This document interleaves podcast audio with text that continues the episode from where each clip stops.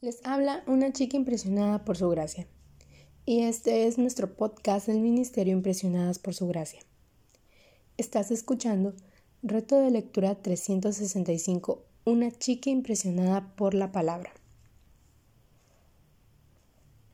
El día de hoy nos encontramos en el día número 216, 4 de agosto. Hoy leemos Jeremías capítulos 4 al 6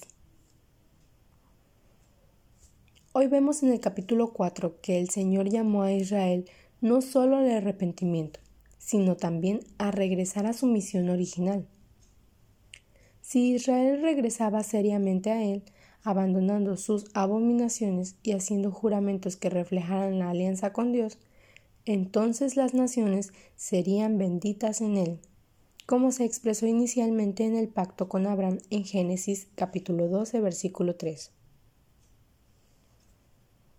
Tal arrepentimiento debe ser más profundo que antes, como leemos en Jeremías 3:10.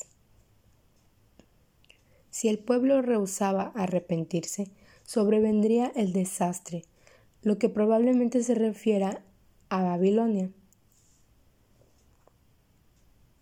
Aunque la liberación aún estaba disponible si Jerusalén decidía lavar su corazón de maldad, al imperativo de hacerlo le sigue inmediatamente una expresión de angustia respecto a que Judá permitía que los pensamientos de iniquidad permanecieran en medio de ella. El problema de Judá, que en el núcleo de su identidad es que tiene un corazón recalcitrante, el cual Dios promete corregir en Jeremías 31:33.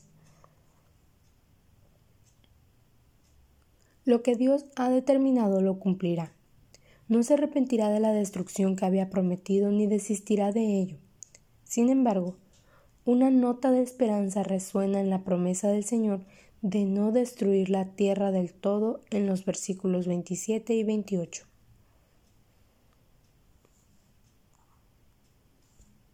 Continuando con nuestra lectura en el capítulo 5, Dios renunciaría a la ciudad y no la perdonaría.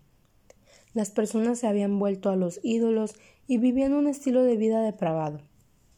El Señor había prometido cuidar de su palabra para cumplirla, como leemos en el capítulo 1, versículo 12.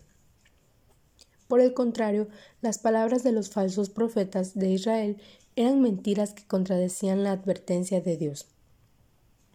Jeremías las ridiculizaba diciendo que eran como viento, sin duda, lo que ellos comunicaban son solo palabras al viento, porque no hay en ellos palabra de Dios.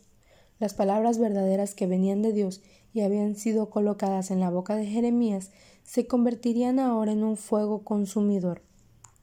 Esto como el símbolo del juicio de Dios, que destruiría al pueblo con la predicción de un desastre inminente, como leemos en los versículos del 14 al 17. ¿Qué pues haréis cuando llegue el fin? Jeremías capítulo 5 versículo 31. La respuesta a esta pregunta la encontramos en el capítulo 6. Huid, hijos de Benjamín, de en medio de Jerusalén. Una amenaza de muerte inminente se acerca desde el norte.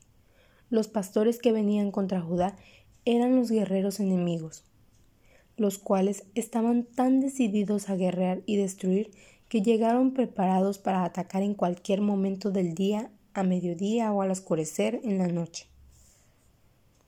Iban a sitiar y destruir Jerusalén. El pueblo fue advertido en los versículos del 11 al 15 y aquí vemos cinco verbos imperativos con los que advirtió al pueblo. El primero es paraos en el camino. Es decir, dejen de hacer lo que están haciendo y presten atención a las opciones que tienen por delante. El segundo es mirad, es decir, examinen o vean por ustedes mismos las decisiones que las personas están tomando.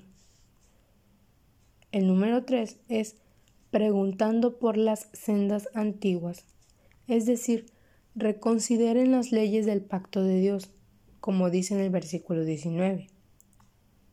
El cuarto, andad por el buen camino. Y el quinto es hallaréis descanso para vuestra alma. No obstante, el pueblo se negó tercamente a obedecer el consejo de Dios. Incluso rechazó las advertencias de los atalayas de Dios y dijo, no escucharemos. Como resultado de su desobediencia, Dios traería el mal sobre ellos.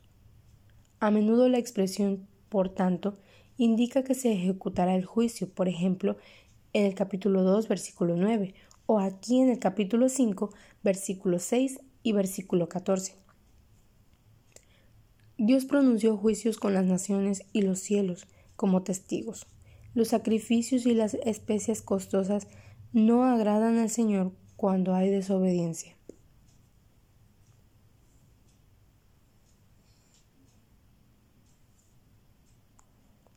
Gracias por escucharnos en este bello día. Nuestra oración es que Cristo vive en tu corazón por la fe y que el amor sea la raíz y el fundamento de tu vida, y que así puedas comprender cuán ancho, largo, alto y profundo es el amor de Cristo.